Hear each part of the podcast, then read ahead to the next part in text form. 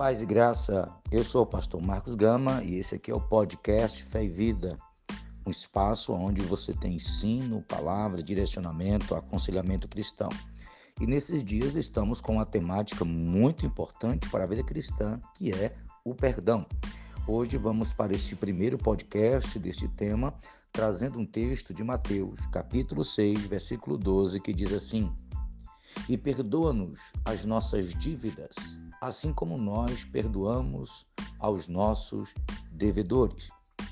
Esse texto se encontra na célebre oração ensinada por Jesus aos seus discípulos, ensinando como deve ser a estrutura, né? a estrutura em que as nossas orações se devem ter, a estrutura cervical. Lógico que Jesus não pediu apenas para repetirmos aleatoriamente tais palavras, mas disse quais são aqui todas as principais necessidades dos homens, dentre elas o perdão. Tanto precisamos pedir perdão a Deus, como precisamos também perdoar, assim como Deus nos perdoa. Porque todos os homens são pecadores, todos os homens falham, todos os homens erram uns com os outros. Isso é da essência da natureza pecaminosa dos homens.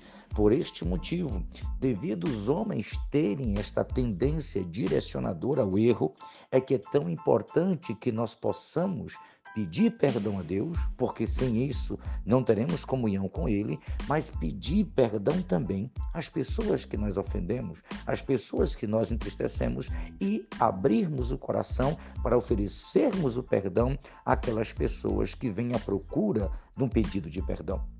É sempre bom lembrar que o próprio texto diz que nós devemos perdoar até 70 vezes 7. E muitos usam desse texto para continuar errando, falhando com as pessoas com o pretexto de que elas devem, precisam perdoar, assim como nós já temos falado. Todavia, o perdão requer reconhecimento de erro o perdão requer entendimento de falha. O perdão, se eu estou pedindo perdão, é porque eu entendo que aquilo que eu fiz é um erro. E se eu cometi um erro com alguém, é importante que esse pedido de perdão seja também é, é, somado a um desejo de arrependimento a uma mudança de conduta. Ninguém se arrepende daquilo que não acha que é errado. Já que eu achei que eu fiz algo errado com alguém, além de pedir perdão, eu preciso mudar o comportamento, mudar a atitude para que essa ação de mágoa, essa ação de agressão a alguém possa ser evitado, para que mais na frente eu não venha ter que pedir perdão novamente, pelo menos por este tema. Então perceba, perdoar é uma questão de necessidade cristã. Se você é um cristão, você precisa aprender a pedir perdão e precisa aprender também a perdoar, porque essa é uma atitude de todo cristão cujo coração é iluminado pela presença do Espírito Santo e é norteado pelos ditames, princípios da palavra de Deus. Muitas pessoas carregam é, dores pesadíssimas. Por quê? Porque devido ao orgulho, devido à raiz de amargura, devido ao ódio que tem no coração, não querem pedir perdão e também não querem perdoar.